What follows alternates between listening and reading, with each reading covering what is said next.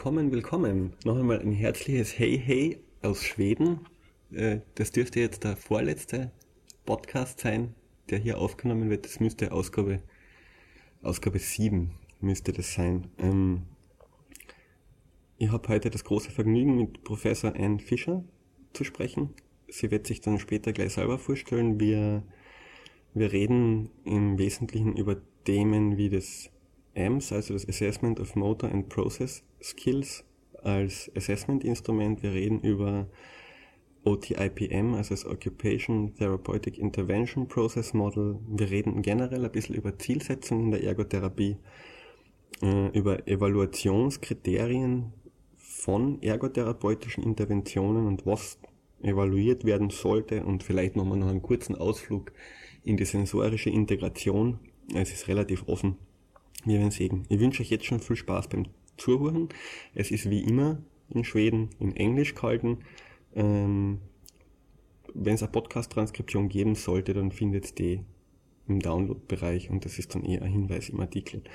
Äh, ich wünsche euch viel Spaß und wir legen praktisch gleich los. So, hey Anne Fisher, it's a pleasure to meet you. It's nice to meet you as well. Um, I'm very, I'm very lucky that this appointment, uh, that you that you have found the time, because I know you're on vacation right now, and I appreciate it really a lot that you take the time for this interview, and uh, I'm really looking forward to the topics we're going to talk about. Um, could you briefly introduce yourself to our listeners so they might get an idea of who the person on the other side of the microphone is and uh, how how did you how did you when did you start with OT how did you develop during your personal experience? What did you achieve? Uh, what is your current field of work? So just to, to get us a, a an, an overview of the person you actually are My, my, you ask a lot. uh, well, as you have said, I am now professor of occupational therapy here in Umeå, Sweden, and I have been here since 2002. And um, maybe if I go back to the beginning, I was educated as an occupational therapist. I started my education in 1964 and I graduated in 1969.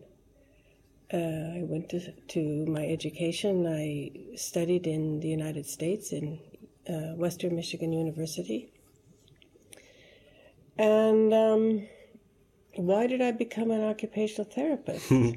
I, you know, I often ask my students about that, and so often they say to me something that sounds so familiar to myself, and maybe it's a common path for us, but I had thought maybe I'd be a teacher and maybe I'd be a physical therapist, and then I thought, no, those weren't for me. I, I wanted to work more closely with people.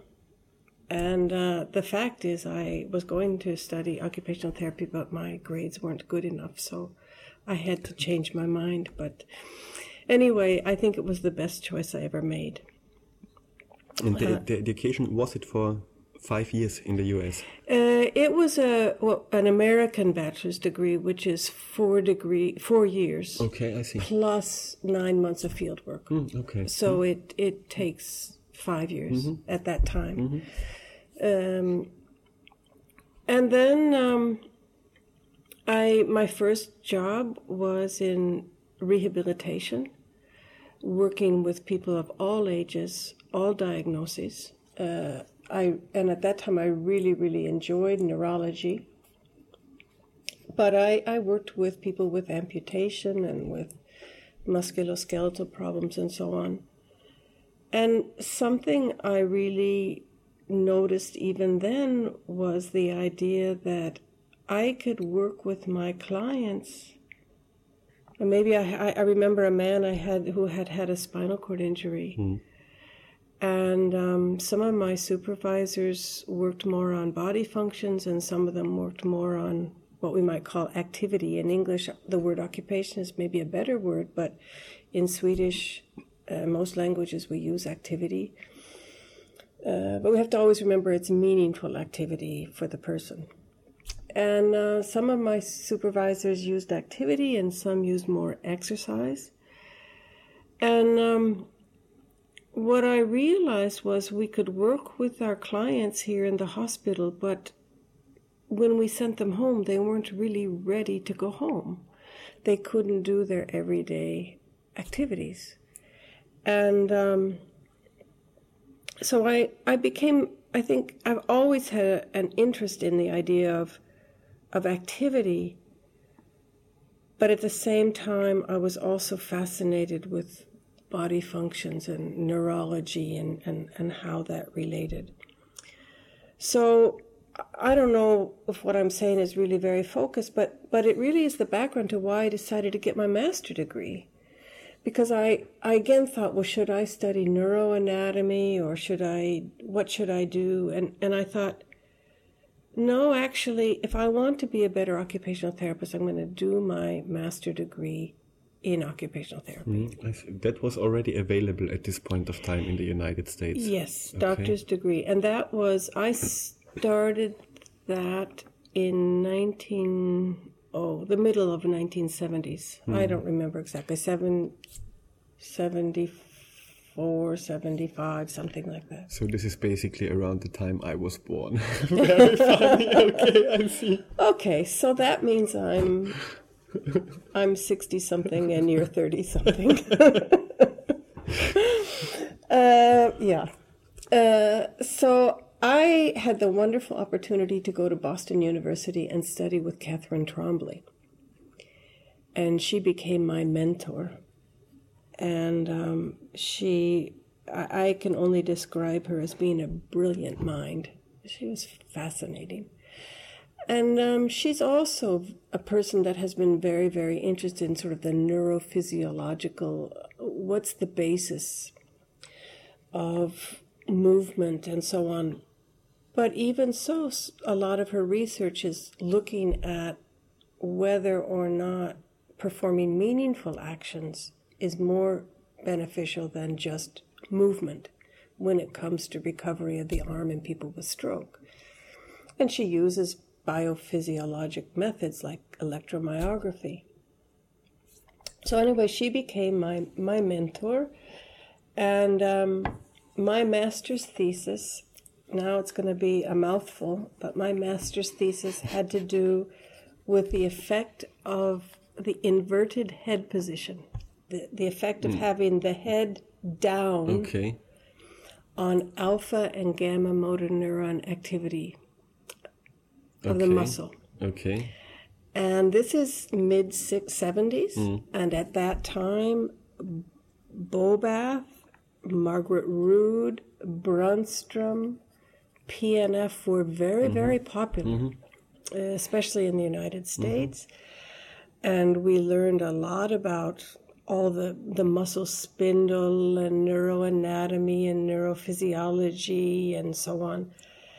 And a very popular method that was based on the Rood approach was that if you put people uh, with the head down, sort of on an inclined board, mm-hmm. that it would increase uh, stimulation or the muscle activity of the extensor muscles of the arm. And as you okay. know, people who have had stroke, they usually, uh, the arm will come into a flexion, flexion mm flexed, flexed position. So the idea was to sort of inhibit the flexion and to stimulate the extension. Mm. So I did my master's thesis on, on the effect of the inverted head position on alpha and gamma motor neuron activity. So you can see that I was very focused on these body functions. What was the outcome of this I, thesis? You know what? I don't remember.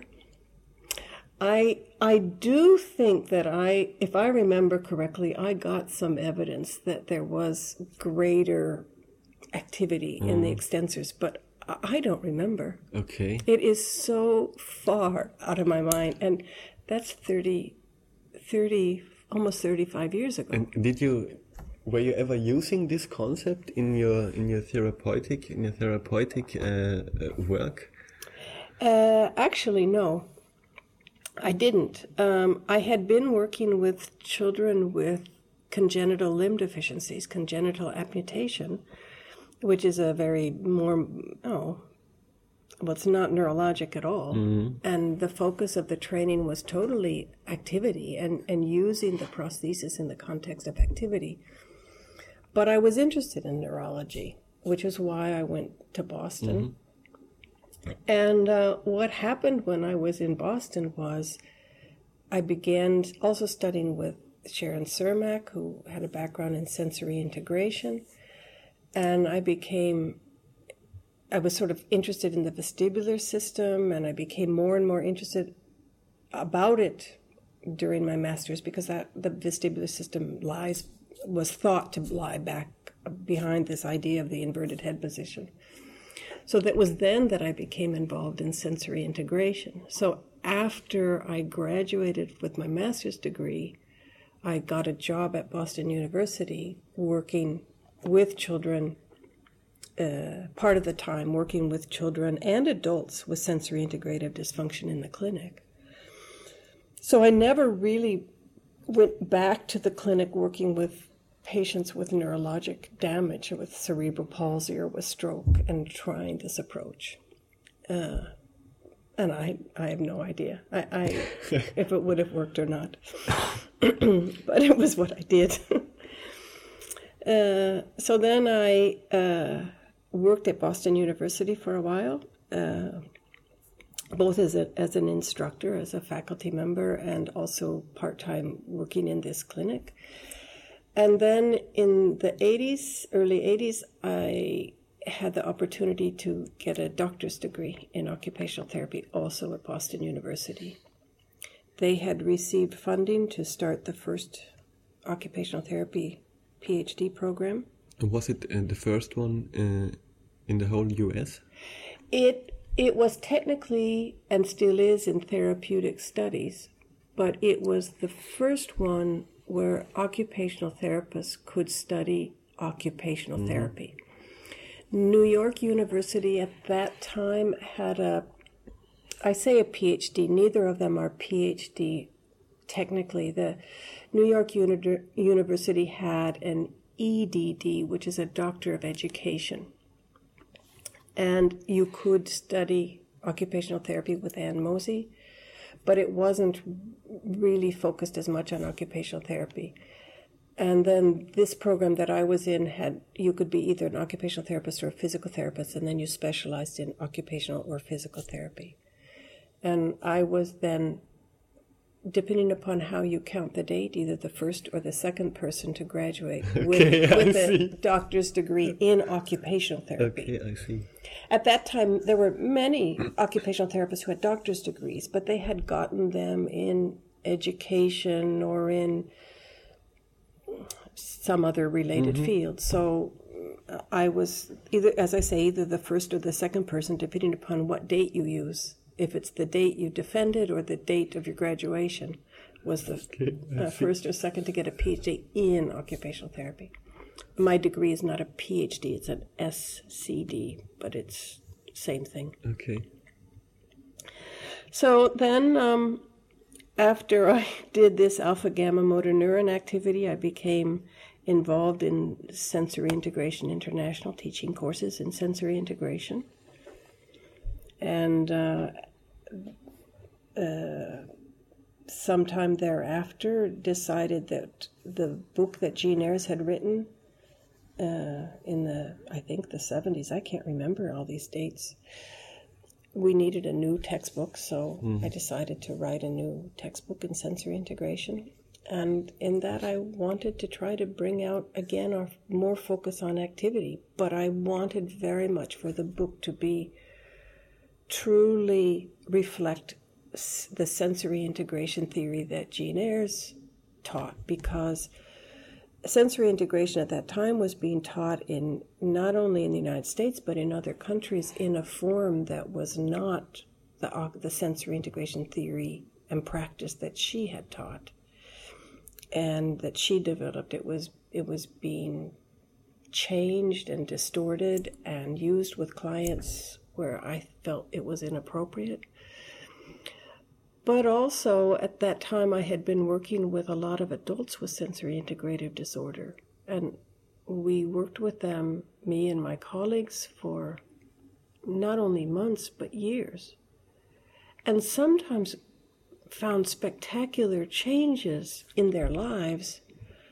But we're talking about weekly or two or three times a week, sometimes therapy, an intense hour of therapy, not, not a 40 minute hour, but a 60, 70 minute hour of intense quality sensory integrative therapy. And it took years for change. Mm, and some of these people were my, my graduate students. They were master students. At that time, occupational therapy had master degree education to start to become an occupational okay. therapist. We had both. We had both bachelor and master. And the people I was working with were in the master program, and they w- were occupational therapists, and they had many problems with their everyday life. But sensory integration wasn't necessarily helping that. Mm-hmm. Uh, so part of it was, what are we going to do about that? But I still wanted it to be true to Jean Ayres. So anyway, I wrote the book with some very valued colleagues. I certainly didn't do it by myself. I've never done anything by myself. uh, then what happened? Uh, after my doctor's degree, I was hired uh, back to the faculty uh, at Boston University. And I graduated in 84 and I think it was when I was hired back that they also hired, if I remember correctly, and again, my memory is not so good, I'm getting too old. Oh. Uh, uh, they hired Gary Kielhofner at the same mm. time, or nearly the same time. And he and I had our offices near each other in a small area where there were only four offices, and he and I had two of them. And um, we we began working together with a master student uh, by the name of Susan Doble, and she wanted to create an assessment of I guess we could call it problem solving. It was called process skills at that time, but it was meant as a cognitive function. But she didn't want to use something that was artificial or contrived or in Swedish we say konstruerad. Mm, uh, it's construiert in German too. Okay.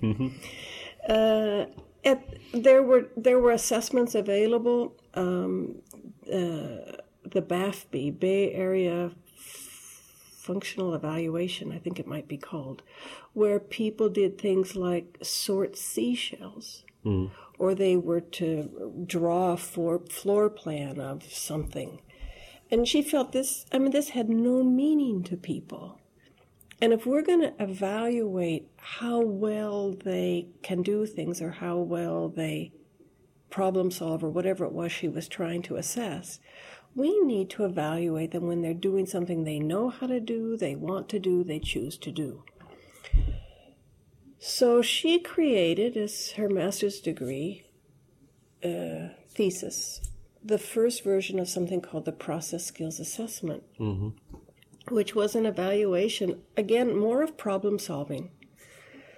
But it was based on you choose what everyday tasks to do. And, and they had a choice of maybe five. There was repotting a plant, ironing a shirt, maybe making a sandwich, mm-hmm. something like okay. that.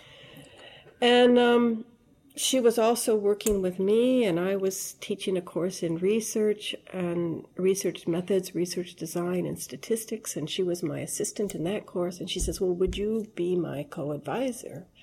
Gary was to be her supervisor. I said, ah, Gary knows more about this than I do. I don't know anything about Moho. I don't know anything about any of this. You don't need me. And she kept coming back and saying, Well, but Gary says we need you for statistics. I said, But any, any statistics you need, Gary knows just as well as I do.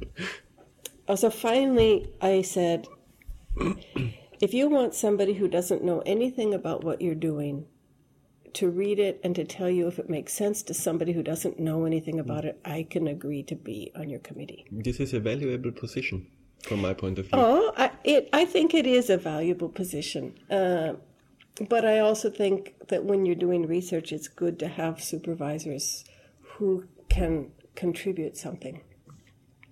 But uh, what evolved out of that was what became the assessment of motor and process skills. And that's also a long story, but uh, it's not a test of process cognitive functions at all. Uh, but at that, the, the beginnings were. Uh, the result was working with Gary that I began to learn a little bit about the model of human occupation. And he, he drew a picture, uh, and, and the picture was two triangles. One where the it was uh, right at uh, what do you call it? equal sided triangle, mm. and at the at the top was the the bottom, the wide end of the triangle, and then the point came down to the middle, and then there was another triangle uh, that he drew that overlapped. So the two points overlapped and made a diamond, and then then the fat end was at the bottom. Mm, so, so, it just looked like a, a sand clock. A sand clock, yes. exactly mm, what I was going to mm. say. It looked like a sand clock with this this thing in the middle, and the diamond in the middle. And, and he said, Okay, Anne, he said, here we have in one of the triangles sensory integration, because he knew I was involved in sensory integration. And here the focus is on the brain. And, and in this other triangle, we have model of human occupation. And in his view, model of human occupation had its focus on, well, occupation or activity. And and if we look at model of human occupation, he talks almost nothing about the brain. And if you look about Jean Ayres and sensory integration, she talks almost nothing about activity. It was this little tiny piece that overlapped. And that was like a, a big moment for me. Aha. I mean, that's really true. And, and I felt like sensory integration didn't really say very much about activity. And that had been my frustration. But I also was frustrated that Moho didn't really say anything about the body. uh, in retrospect, I'm not sure how much it says about activity, but that's a that we can discuss later. Uh, anyway, he and I began working together uh, and began to develop the amps, the early ideas of the amps. And he had an opportunity to become the head of a, the department in University of Illinois Chicago and invited me to move with him to uh, Chicago. Not to move with him, but to move there and work with him. So he and I moved to Chicago, and uh, I became an assistant pre- professor there, and then a docent or associate professor, and um, finally a I think, I, yeah, I became, I think, a full professor there, but I'm not sure. Maybe it was just associate professor. I say that. Anyway, he and I started working on what became the AMPS uh, on some research projects, and we would argue and argue and argue about is motor skill and process skills something related to inside the body. In the original occupational behavior tradition from Mary Reilly, motor skills and process skills were body functions. And they were the underlying capacities you need to do. Uninfluenced by any external things. They were just inherited, supposed to be inherited only, as you said, as a body function, uh, which cannot be influenced by input from the outside. Uh, I'm not sure what they would say about that. I don't think body functions are something that are inherited or not influenced. They they certainly develop and grow. And if we go back to sensory integration theory, we believe that if you get the right type of stimulation, mm. that they can develop and can change and improve.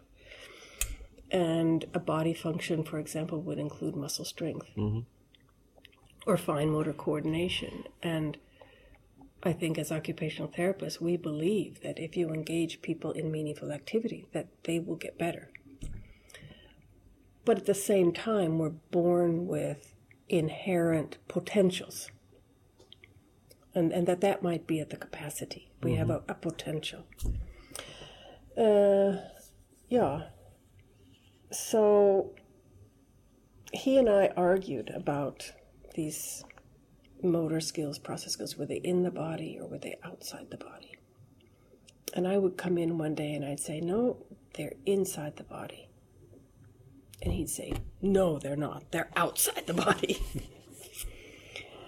and we'd argue. And why uh, why did he place them outside the body in the first place? He didn't. He placed them inside. Okay, I see. And so I wanted them to be outside. Okay, I see. And that's a good question. I'm glad you asked that because for me, I had evolved, and, and I haven't talked about this yet. I mean, I've talked about these body functions, but all this time back from 19, whenever it was, I graduated from OT.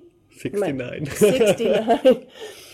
uh, all this time, and I've had this focus on the neuro, neurophysiology and neuroanatomy and body functions. At this, all the time, I've been frustrated about activity because uh, I, I, I believe, and I believed then that we needed to have much more focus on activity, and that, of course, we we all have believed in our Western cultures that if you have the underlying functions, that the activity becomes possible.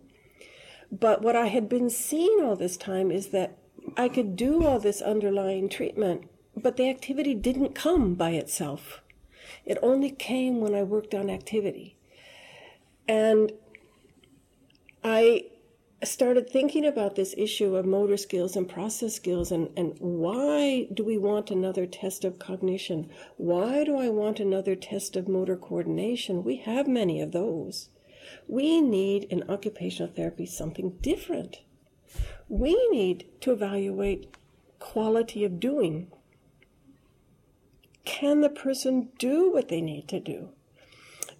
these adults I was working with with sensory integrative dysfunction. One of them was going to help me make a videotape one day.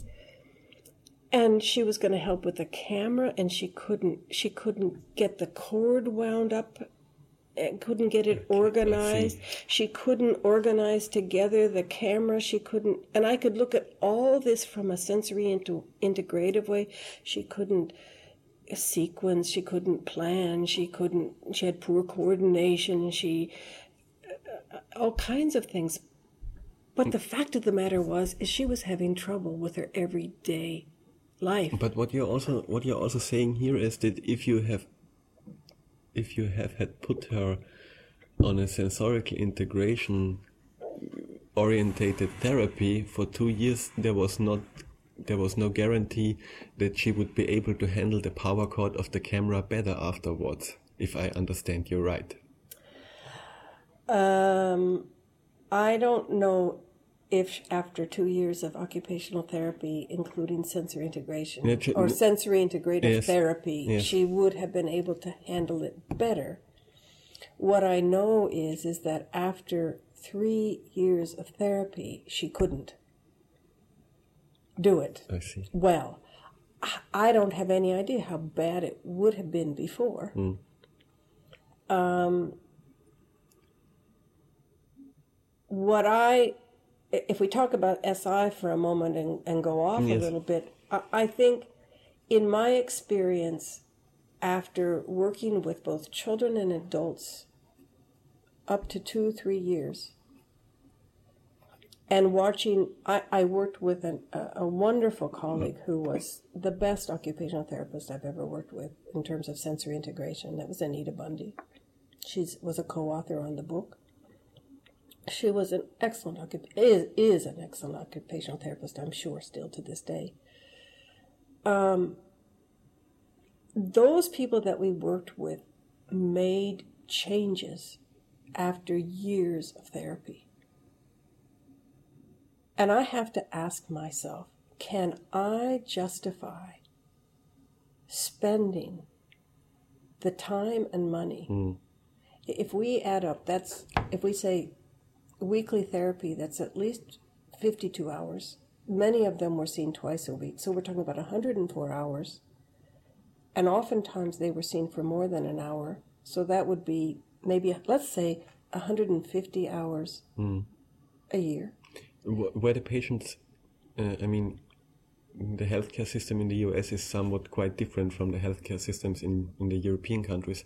Did the patients have to pay for the treatment on their own?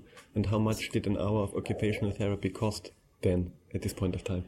Oh, I have no idea. The clinic we had was free. Mm, okay. so they didn't have to pay. But if they had had to pay, uh, I think an occupational therapist at that time maybe was charging a hundred hundred dollars an hour. Okay. Mm. So there's also if a, we're conservative, we say fifty. Let's say they they were pay, charging fifty dollars an hour. It would be a private therapist. Let's say they were charging fifty dollars an hour at the then time value of the dollar. Multiply that times three hundred. How much do, are we paying for therapy? Minimum. Mm. And at the end of those two or three years, and those hours, they still made very minimal gain in terms of activity. How can I justify spending that much money for so little gain when they need to live their life? And when I think about the children I worked with, these children were six, seven, eight, nine, ten years of age Mm, so in, in primary school basically. right? And and so I, I work with them while they're six and seven, two years. And at the end, maybe they feel more confident about themselves. Maybe they're a little more playful. Um, maybe they have little better relationships with their peers. Of course, those are significant changes. But what about their everyday life? What hmm. about the frustrations in this family?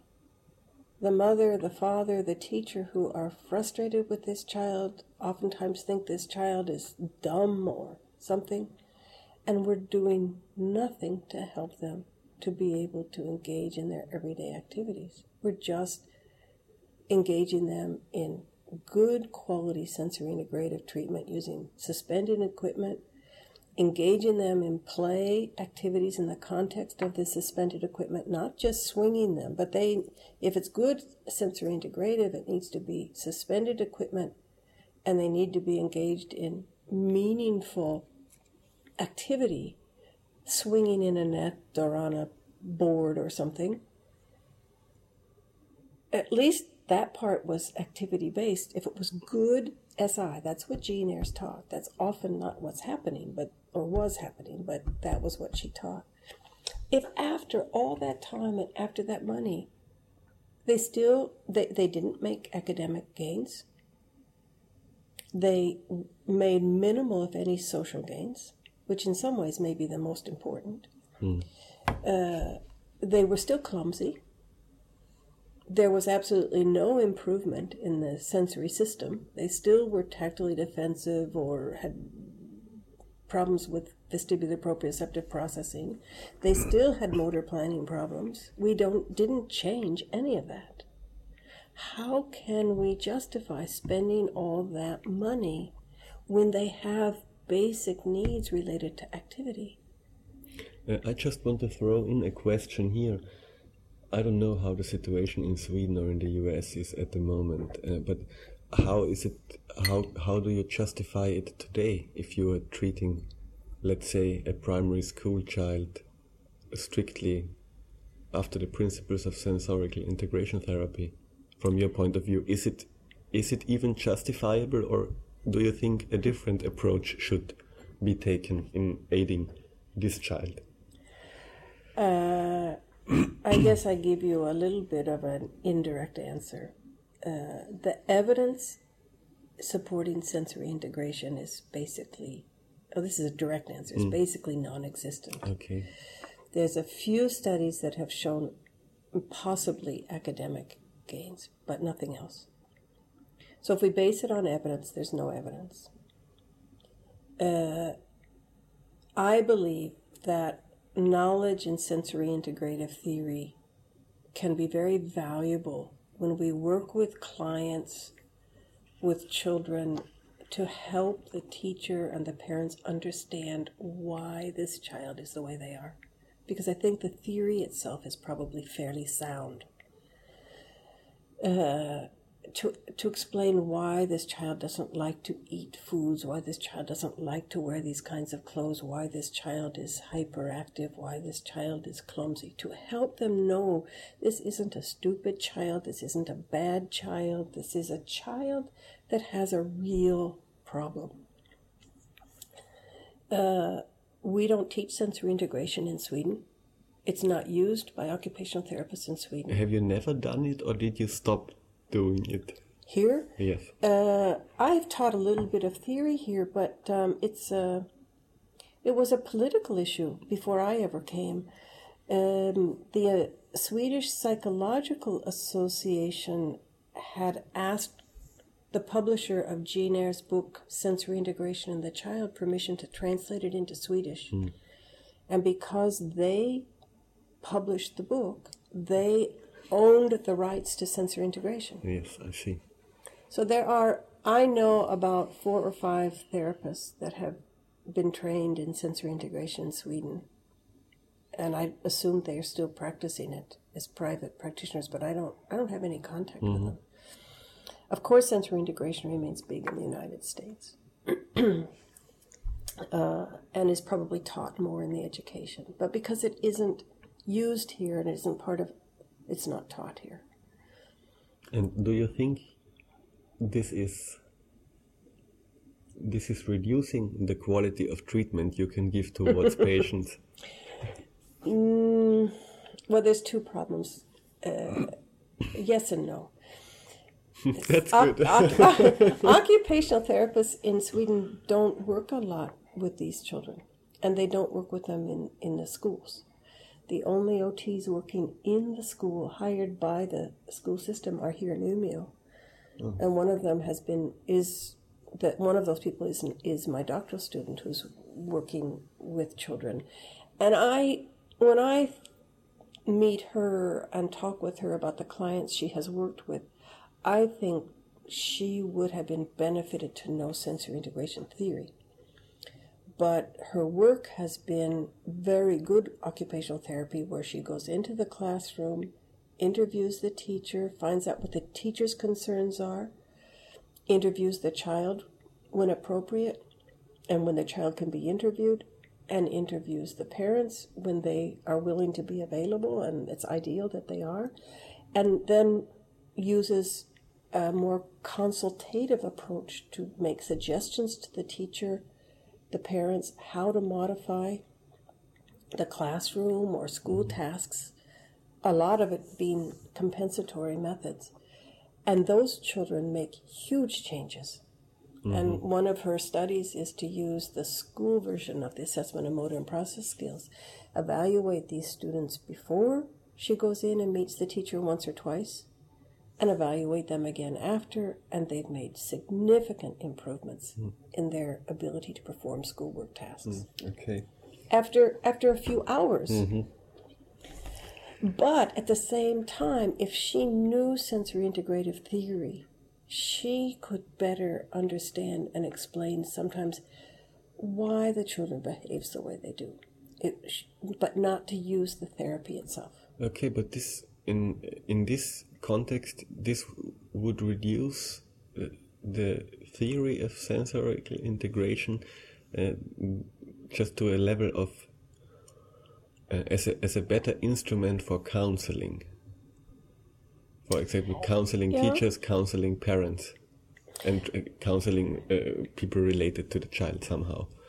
Yes, I uh, counseling. I think might be. Um, I, I don't know if I'm picky about the about English language. I might not use the word counseling, but but I think occupation a big role of occupational therapists. We all are familiar with the idea of meeting with our clients, discussing with them their problems, suggesting possibilities of things they could try. In the end, they decide which ones they're willing to accept but we also can help them to understand why it's hard to do what you want to be able to do. And to help them find comfort or peace or something to mm-hmm, accept okay. to accept who they are. So yes i i think i think sensory integration can help us with that. I i think i can be a good occupational therapist without sensory integration. Uh, that is very uh, very assuring, reassuring for me. uh, I don't think we need sensory integration theory at all, but I, I, I think that that my doctoral student Michaela perhaps could be an even better therapist if she knew more about it. Okay, and in the in the in the conversation we had before we start the recording, uh, I told you that a, a, lot of a lot of occupational therapists we have a, a very big landscape of freelance occupational therapists mm-hmm. where just people go and they have to pay uh, two thirds of the cost out of their own pocket, and I think quite some of these OTs are using are using uh, principles of of SI and are mainly using principles of SI. Um, I don't want to to I mean you don't know these people I don't know these people or this therapist and mm. I'm not going to push you into into any kind of of, of statements here but uh, just in general do you think it's a it can be the only approach in helping or in, in, in applying occupational therapy interventions to a child or, or do you think it's I, I don't. I, am not going to use the the word the right way. I'm not going to do that mm-hmm. here. But do you think it's justifiable to only do this, to only do sensorical integration therapy with a child, or, or do you think there should be something else too? I mean, it's tough because if I to answer that is to be critical yeah, okay, of our I colleagues. See. Mm, I see. But I I think that we do our our clients a, a disservice mm-hmm. if we use sensory integration as our approach to treatment. Okay, I think I that see. there are many alternatives to sensory integration that have been shown to be more effective or to be effective. Sensory integration hasn't been shown to be mm. effective. Mm. I, am only asking this because I, I did my last practical training uh, on a pediatric ward, as mm-hmm. it was pediatric and psychiatric from ages 3 to 18, pretty mixed up clients. And I was working with an uh, occupational therapist there. She was very, very involved in uh, in sensorical integration. I think 15 years ago, she was participating on a program in Vienna to develop norms for Austrian mm-hmm. children. And I read some from the arch- from the archives, I read some reports she wrote 20 years ago, and it was all about sensorical integration. And at the present time, she is very critical about SI2, and she also chose the more. She said you you have to assist the child in his daily life, and uh, there are different, there are other approaches. She, she's basically not doing any SI therapy anymore, and this is, I think, as far as I perceived it as a student from the from the OTs in pediatrics I talked to, this is a, a big, probably hidden.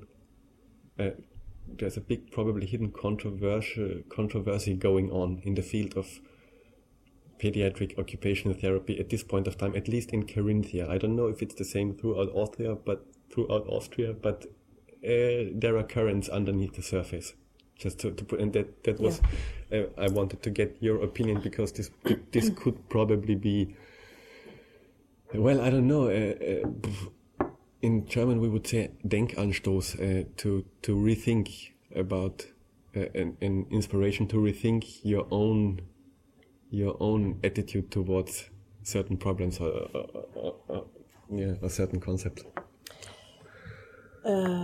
Uh, I, think what you describe is is I've also heard the the same ideas that uh, and that there's becoming increasing awareness among some people, but we as occupational therapists, it's maybe it's a little bit like religion.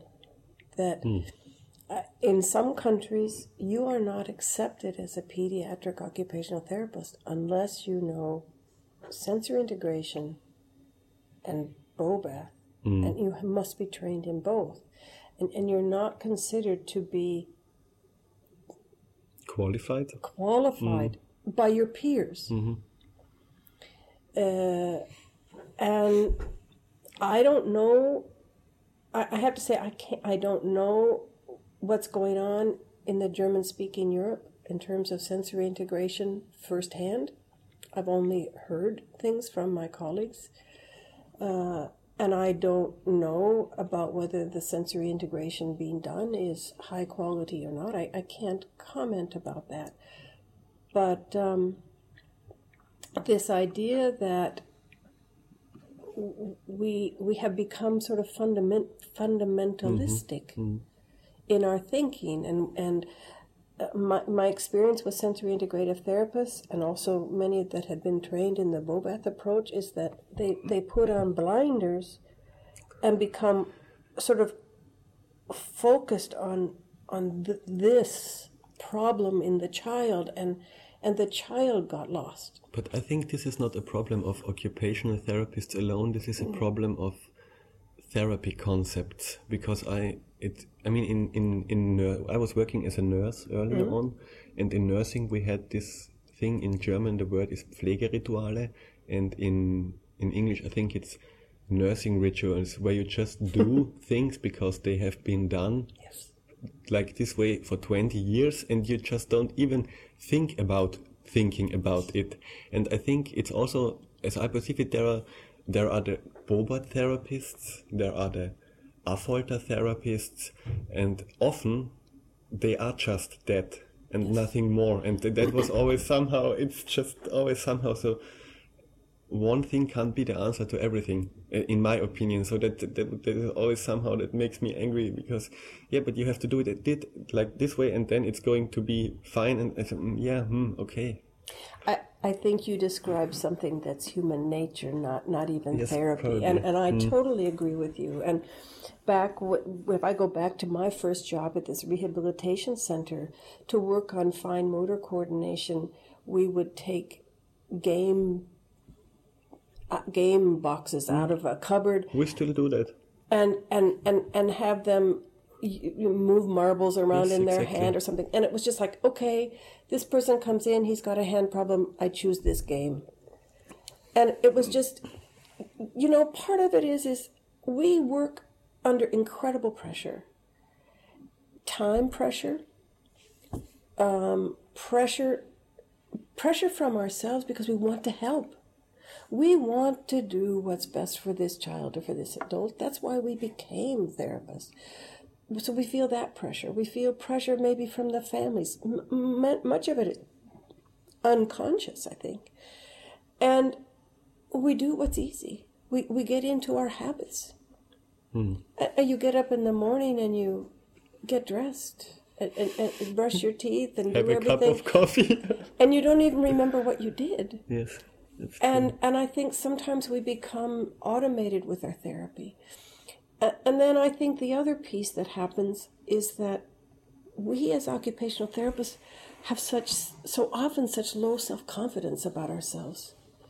We we, we feel like people look at us as as as not being good enough or or they they think of us as the play therapist or the activity mm, therapist or the hand therapist or the something. And, and, and we feel we know we're the best but at the same time we don't really take that in mm. deep and believe we are the best. And, and we want to have something that will make us good and you can read nursing literature, you can read psychology literature, you can read social work literature, physical therapy. We all have the same crisis, and we all want to find the thing that will give us an identity. And I think Jean Ayres gave us a battery of tests. Okay, I see. Mm. That with we the, could with the, use with the that- SIPT test. Yes, and before that, uh, SCSIT. Since yeah, and and and that gave us something that gave us some prestige. And maybe she also gave us a theory, but but I think a lot of it was the tests. Uh, I name another named Claudia Allen.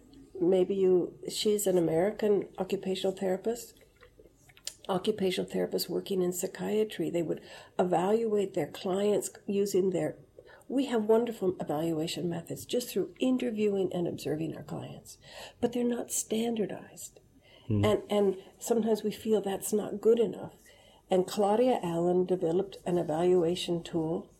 Uh, it was a cognitive screening tool, and the client was to uh, take a, a small leather purse that you would put coins in, and there were pre-punched holes around the edge of the wallet, and they were to uh, lace this wallet using just a, a simple stitch, and then the the more complex, and then there's the single buttonhole and then the double buttonhole is the most complex.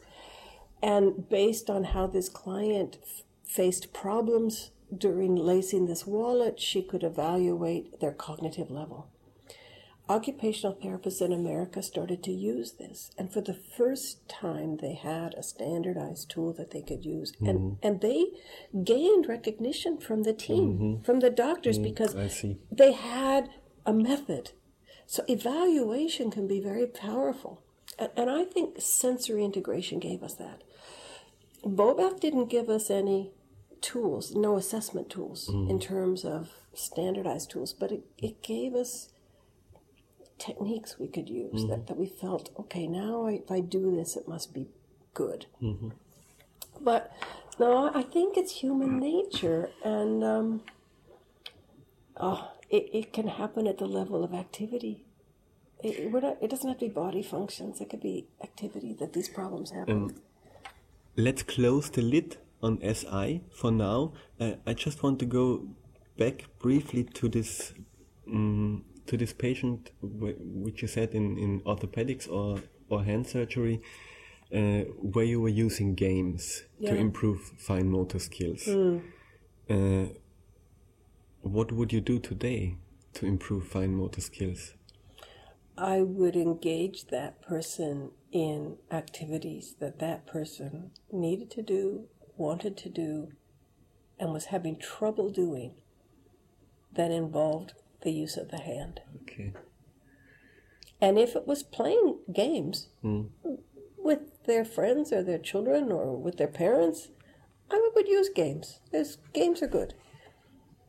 But I wouldn't have them turn pegs upside down just to turn pegs upside down. I I would the all the research tells us that if you if you know what you want and you work towards that goal through activity, hmm. you'll make the biggest changes. Because there's a lot of intrinsic motivation Yes. in, in and that it's huge. approach. I think it's huge. Hmm.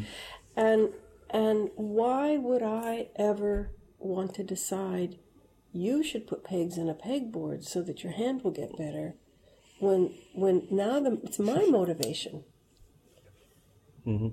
Uh, many of my, of clients, my clients are occupational therapists. They come to me and they say, well, their clients say, give me an exercise for my hand. They don't want to do activity. Okay. And then it's appropriate to give them exercises for their hand.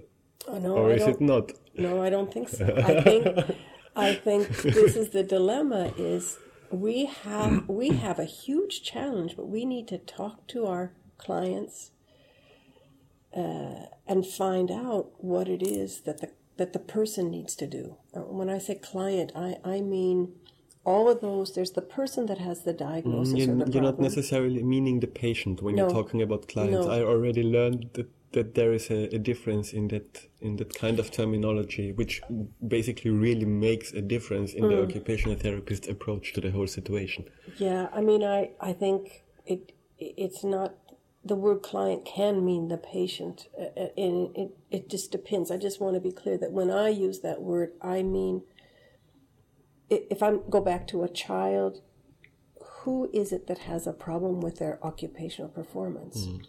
If it's a teacher that's teaching this child and she's frustrated because he or she isn't doing well, she's the one that has the biggest problem. He he's maybe happy, but she has the problem. And she really is my client, my patient, if you put it that mm. way, because she's the one I need to help to to work better with this child so that he in turn can also do better. So I would actually say the student and the teacher are mm-hmm. the client uh, uh, together. And maybe not the parents because the parents maybe don't have a problem related to their child. Mm-hmm, I see. They should be involved in the therapy as informers and they should be informed and they will help to make decisions about it's their child but they may not be my client. Mm, my client is who's my therapy directed toward and who has a problem. But that's just language. That that's for me. That that's my language and how i use it. But uh, uh, no i think the evidence over and over and over and over and over again says if we want the person to become better at activity, we need to use activity as a therapy. The evidence says cognitive training doesn't work. Yeah, we talked about that in the last podcast, mm-hmm. and this was also very, it was a very big relief for me because uh, I read a study, I, I read an article in a newspaper about a study in Great Britain, mm-hmm. which just basically said when you're playing mastermind with your patients, patients are getting better at playing mastermind and nothing else. And this yes, is exactly. That's a. What, do you have that article? Uh, I tried to find it again. I didn't. We will see probably if I find it. I'm. Uh, I would like to. I would mm. like to read that. There are a few studies that have shown cognitive training has helped, but the majority do not. Same with fine motor coordination. Same with range of motion exercise. Same with sensory integration. Same with anything that's focused on Function. the, the underlying functions mm-hmm. that we can improve the functions, but not activity. Uh, I think it, it, it would be we've we've strayed quite far from the track because we yes. we, we, we left the road I think in in uh, in Illinois when you were uh, when you were you were talking about a student of yours with a camera cord mm-hmm. and like and this this should I think this should lead us uh, to AMPS in the mm. in the conclusion. Can you can you explain if it's possible uh, briefly what AMPS is and how how you can use it and what benefits uh, are gained from the using of AMPS in occupational therapy? AMPS first is an assessment of of quality of performance of ADL tasks. So it's an, a test of occupational performance. Mm-hmm. As I said earlier, it's not a test of motor functions, underlying physical functions. It's not a test of cognitive functions. It's a test of quality of doing. So it's occupation. Mm-hmm. Um, when one administers the AMPS, one interviews the client, hopefully the person, and finds out what kinds of daily life tasks are problems, if they have what they would prioritize. And then we observe them performing them. And then as we observe them, we might uh, observe the person as they reach out, grasp uh, an object, and lift it up and carry it from the sink over to the counter or something like that. And we're, during that, we evaluate the quality of their reaching, their their gripping, their lifting, but not their capacity. It's just how well did they do.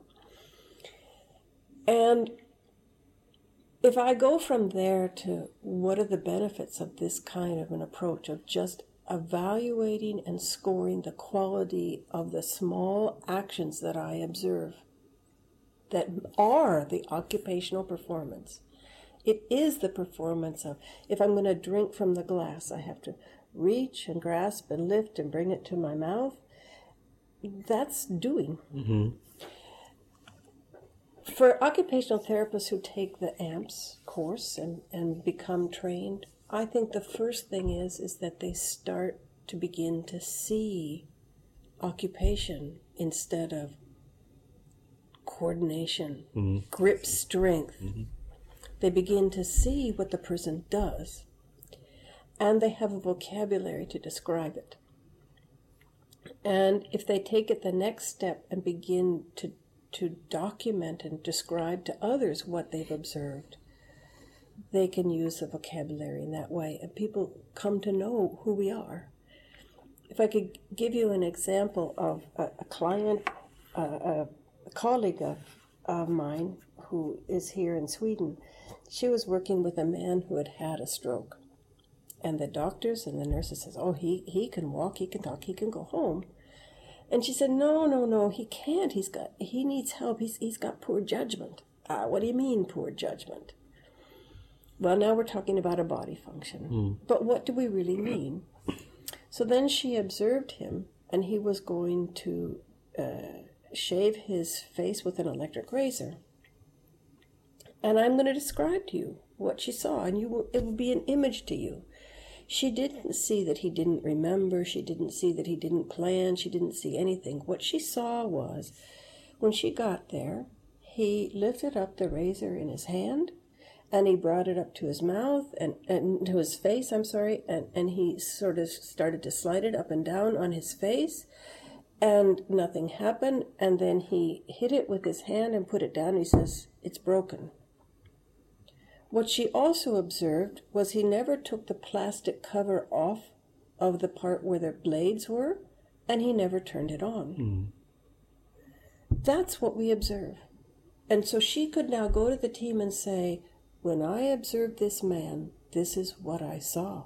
And they said, she observed other activities mm-hmm. as well, but as a simple example. And they said, aha, mm-hmm. now we understand what you mean. And that's, we need to become better at that. We don't need AMPS to do that. We just need to change our eyes. We need to, in, in OT education, we're taught to look at we, we believe when we see a person reach for and lift a glass, we believe we see strength. Mm-hmm. We believe we see coordination. But I could argue with you for a long time, but I think in the end I could maybe convince you we don't see those. They're, they're invisible to us. What we see is they did reach and grasp well, or that when they reach and grasp, that there was sort of something that they uh, mm-hmm. uh, okay. uh, and then we conclude and we we guess from that it was range of motion see, or coordination. so anyway, AMPS. AMPS. But is it is it consisting? I mean, what? How many items? Uh, uh, uh would, how how big is the catalog which you can? Because I, I suppose you you have a, a, a, item catalog where you have several activities and mm-hmm. you can observe the patient in these activities yeah. and judge him in these activities after uh, and then evaluate this in a standardized form but how many activities do you have to offer to the patient in AMPS? uh, and and how many does it take to get a solid impression of the activity performance of the patient? Uh, the new AMPS manual seventh edition has, I think it's 116 different ADL tasks, several of which were specifically developed in Middle Europe okay. for use. there are a couple of them are, for example, making vegetable soup with mm-hmm. and without meat, which mm-hmm. the Austrians developed. okay, that's nice. Um, Nespresso coffee. Okay. From Switzerland, but anyway, those are some of them. When you evaluate the person, you observe two tasks. Mm-hmm. they must be tasks that the person is identifies or the client identifies as being a problem. Mm-hmm. Why do we want to evaluate somebody do something they do well? We, we want to evaluate them doing things that they're having difficulty with so that we can help them. Uh, so we evaluate them observe, by observing them perform two tasks that are relevant and, and offer some kind of a challenge. And that challenge can be very big or it can be small. Then, when we score, each task so let's say the first task was to make Nespresso coffee. We would score 16 motor skills and 20 process skills. And let's say the other task is to make vegetable soup. We would score 16 motor skills and 20 process skills. So then we'd have 16 plus 16, 32 items for motor and 20 plus 20, 40 for process. Mm-hmm.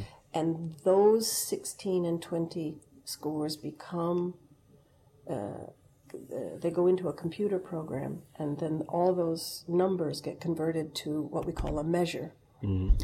And there'll be one motor measure and one eight, uh, process measure. And that is the next piece that's this the value of the AMPS is that you get a number. Mm-hmm. And numbers are so, always nice. Yes, and so I say to you, okay, well he's minus one. Okay, thank you very much, but it has, for some reason, has political power to say this man is minus one, and I know that that's below a level of competence because on on the process scale plus one is the level of competence. And I also know that he's below age expectations because the norms for a person of this age, that minus one would be below two standard deviations below his. So then I can go to the team and say, well, he hasn't met the level of competence and he's below age expectations. And then when I reevaluate him after two or three sessions of occupational therapy, I can evaluate him, and maybe his he's now instead of minus one, he's only minus 0.5. Mm-hmm. and I, I now see. know he's made a significant improvement. Mm-hmm. So I can use that for evidence. But in the end, what's valuable to me as an occupational therapist isn't zero or one or two. It's what did I see? Mm-hmm. And how can I help him to do it better? Okay, but this this is as it is an assessment uh, instrument, this has no impact on the kind of measures you apply to a patient. But let's let's do a, a hypothetical example. Let's say if you if you have a, a, poor a poor performance quality in any given task, let's take I don't know spread a sandwich, and you you're making the AMPS, and then you rely or you link it back. Okay, probably it's a problem with grip strength and finger to finger coordination stuff like that. Let's it's just hypothetical, and then as therapeutic interventions, you would apply functional exercises that improve that are aimed to improve the functional abilities of this person. Would you see a better outcome in the m3 evaluation or won't you see a better outcome? Uh, I, I just want to be sure I understand your question. It, you're asking me if I observe a man making a sandwich and say spreading butter. Yes. And that if in my judgment I think it's due to poor strength, it, if I were to do a strengthening program, would he become better at perform making sandwiches? Yes haven't we already discussed that? I don't think so. Okay. Uh, no, I don't. I mean, in most cases, no, he mm-hmm. would not. Mm-hmm. Of course, in some cases, mm-hmm. uh, in some cases, it might. Uh, especially people with biomechanical problems, but generally, no. Mm, the point of the question for me was to point out that it is not. It's not only. It's not only.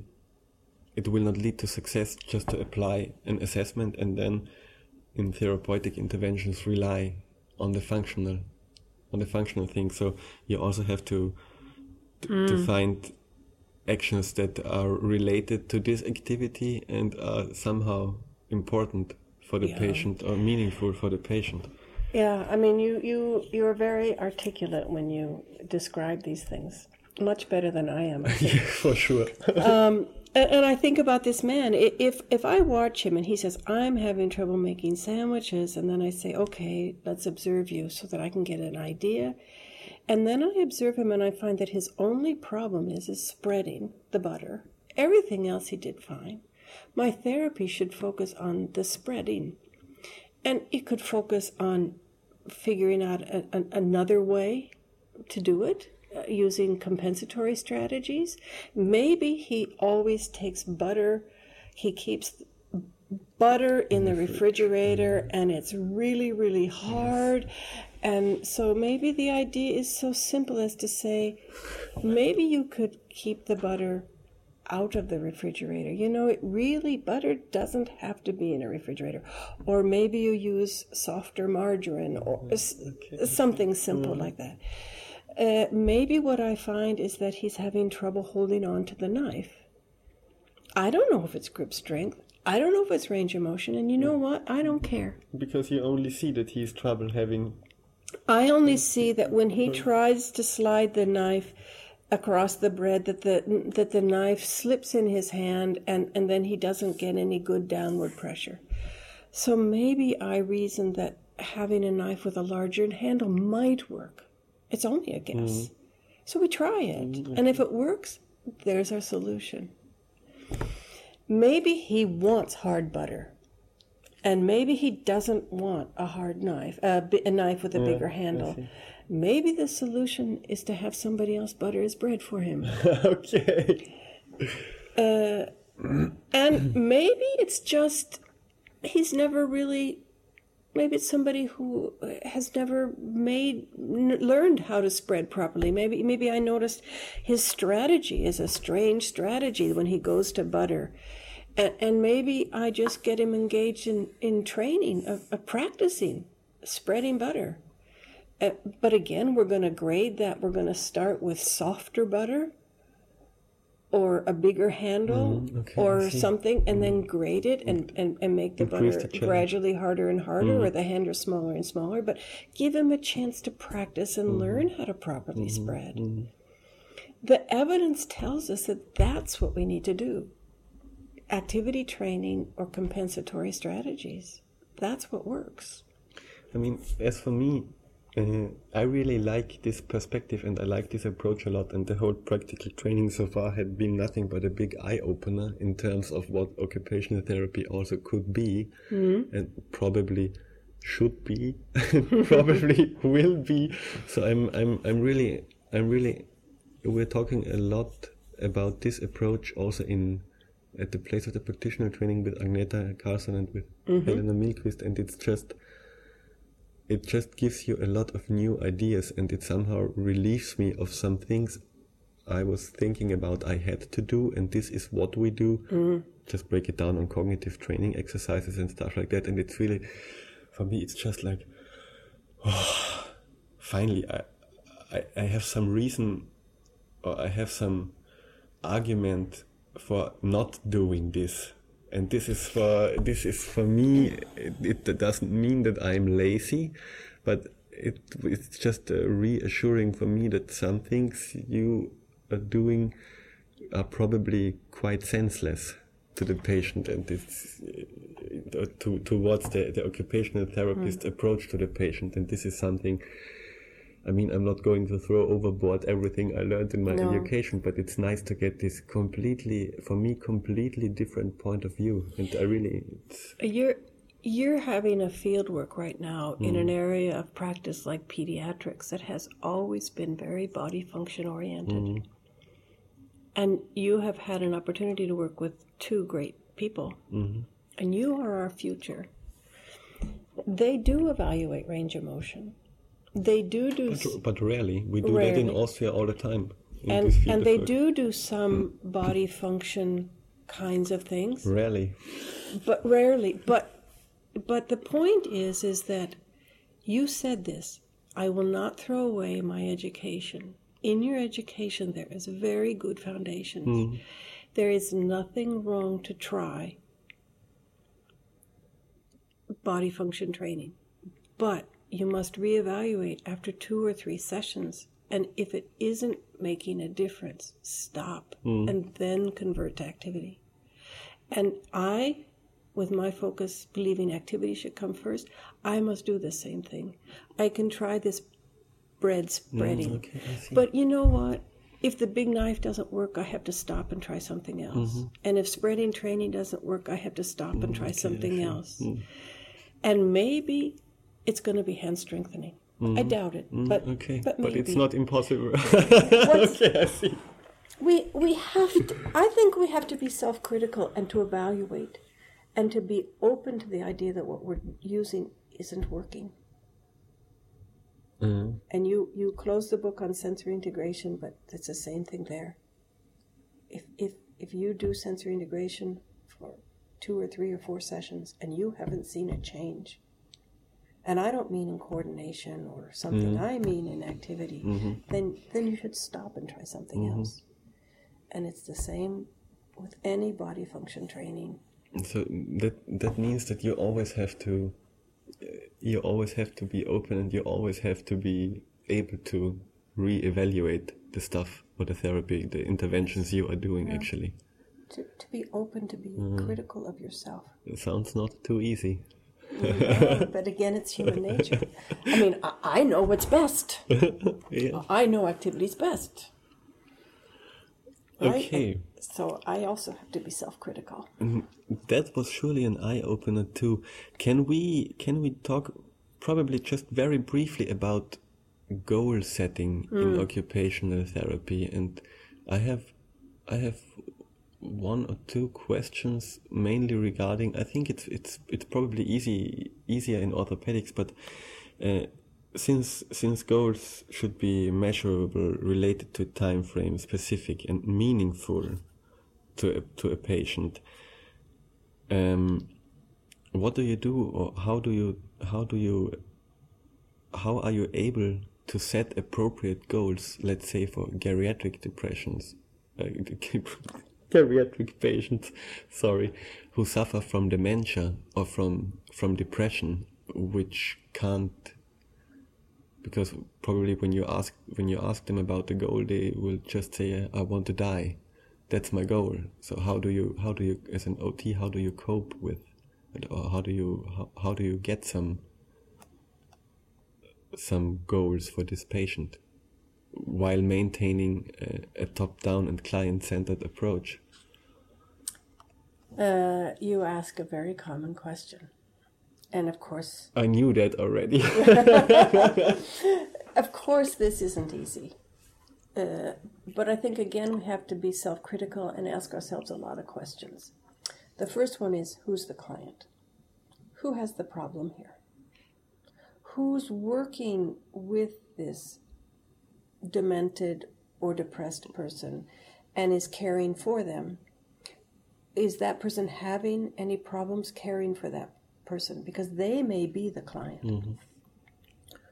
who's frustrated because this client is depressed and wants to die. And and it may be that the goals are going to be around caring for this depressed person and that the goals are going to be focused on the carers of this mm, person. okay i see Uh, that's one piece to think mm-hmm. about. A- another another piece to think about is if that person wants to do nothing but die, that's that person's choice. Mm. And we have to recognize and accept that that in essence they're saying I don't want occupational therapy. Now, those are two really tough answers that we don't want to hear. Mm-hmm. The third, though, which I think is going to be is more focused, is that okay, now we have a client who's depressed or lacks motivation, we might say. Our our first goal is to try to find something that will change that. Mm-hmm. To to find something that that person could become interested in. And maybe it is to eat. Maybe it's to wash the face. Maybe it is. I, I have a friend who works in an intensive care unit in the United States with very, very, very sick people who have had tubes put into their uh, tracheum to breathe and, and so on. And they are very, very, very frail. And their goal is maybe to just stay alive. They don't, I mean, to think about getting dressed or doing anything is. And she goes in and she sits down with them and and very often their their mouth is very very dry and she comes in with a wet cloth uh, or there's a wet cloth there, and, and she might just hand it to them. And what she will, might observe is that they pick it up and then they wipe their mouth off with it. Now we have found something that that person wants to do, and he did it. And, and maybe that progresses into mm. maybe wiping a little bit more mm-hmm. of the face. Mm-hmm. But what what is it that that person wants to do? And our challenge can be to try to offer them some opportunities of some very basic, basic things that they might. Maybe it's to begin to talk to you. Mm-hmm.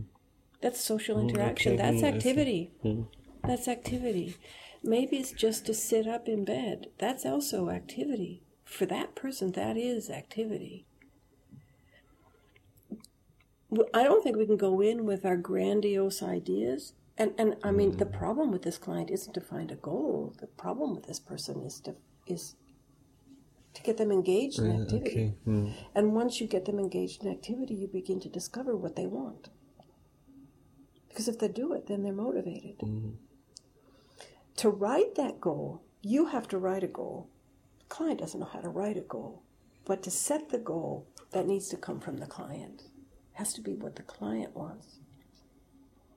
Mm. Uh, you can't get it through interviewing the patient. If the patient can't communicate, mm-hmm. same with very mm-hmm. young children, mm-hmm. same with people with severe brain injury, same with people with dementia. You can't sit down and have an in- occupational therapy interview and find out what they want to do, but you need to find out from ideally the client, the other mm-hmm, people, mm-hmm. and or perhaps it could be family members, it can be the team to find out what do they think that this person would want. But it isn't mm-hmm. what we think they should do.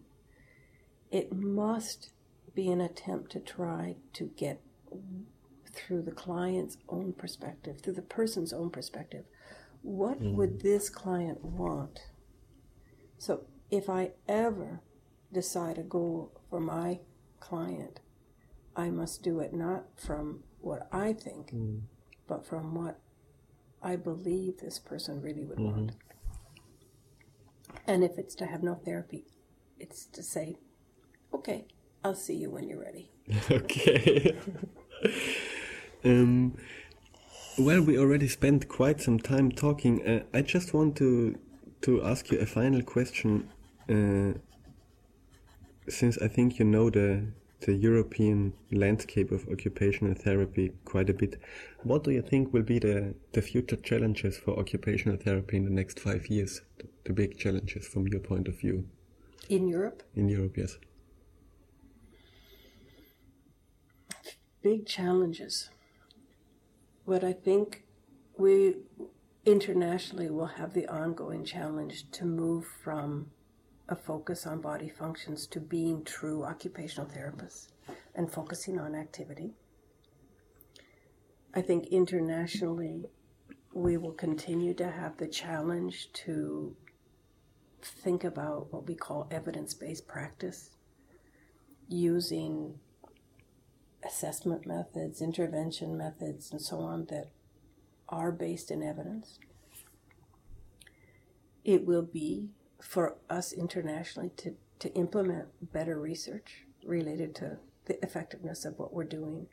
And, and each clinician can do that. Each clinician can do it through writing goals, even client goals, not my goals, but the client's mm. goals. And, and what you've been learning with Agneta and with uh, Christer Larsen, uh, monitoring when goals are met and when they aren't met and things like that. That's a way to gather evidence. Mm-hmm. Uh, in Europe, uh, depending upon where I am, uh, if I say non Scandinavian Europe, uh, certainly Middle Europe mm-hmm. applies. Uh, I think the the move away from body functions is combined with a move toward uh, improved methods for assessment.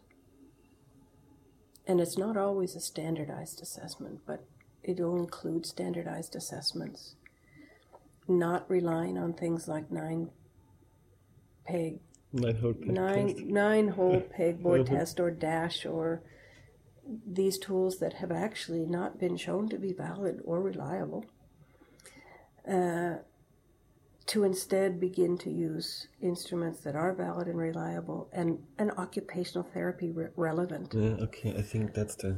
um, I know that they are teaching courses in the use of the Canadian Occupational Performance Measure. Mm, Sabina Hagendorfer and Barbara Den. I should know her name. I I apologize to you, Barbara. Uh, have been teaching courses in COPM, mhm. Uh, and it's uh, it's an extensive course that they're teaching to help German-speaking occupational therapists understand the value of doing a good interview with a client and, and from that setting client-centered goals. I think that's going to continue to be a challenge. I also want to say I've seen a huge change when I have had therapists from uh, German speaking Europe in my courses that there was a day when when they would come and they would argue with me and and tell me that when I saw the man reach and grasp and lift the glass that I mean it's I can see I'm wrong I'm wrong Anne you're wrong Anne because I can see strength I can see coordination and when they come now, they are very open to the idea of learning about the idea of observing and evaluating the quality of activity. They are open and and uh, succeeding in the idea of of being activity focused. And and there's been many changes. Uh, I have a new doctoral student who comes, she's from Austria, but she's living in Switzerland. And her focus is working with children and to have again an activity basis. And she's going to do a very large uh, randomized control trial with children that will involve the use of activity as the therapy. Um, so you, she, and all these colleagues that I have met, they are our future.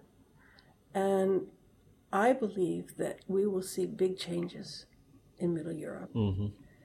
Um, and there will be therapists everywhere in the world, occupational therapists, who still find comfort in using every patient gets the same evaluation, every patient gets the same therapy, but more and more and more we will be returning to our roots in occupation and and I think more and more and more we will come to believe that that really is the best way to work with our clients.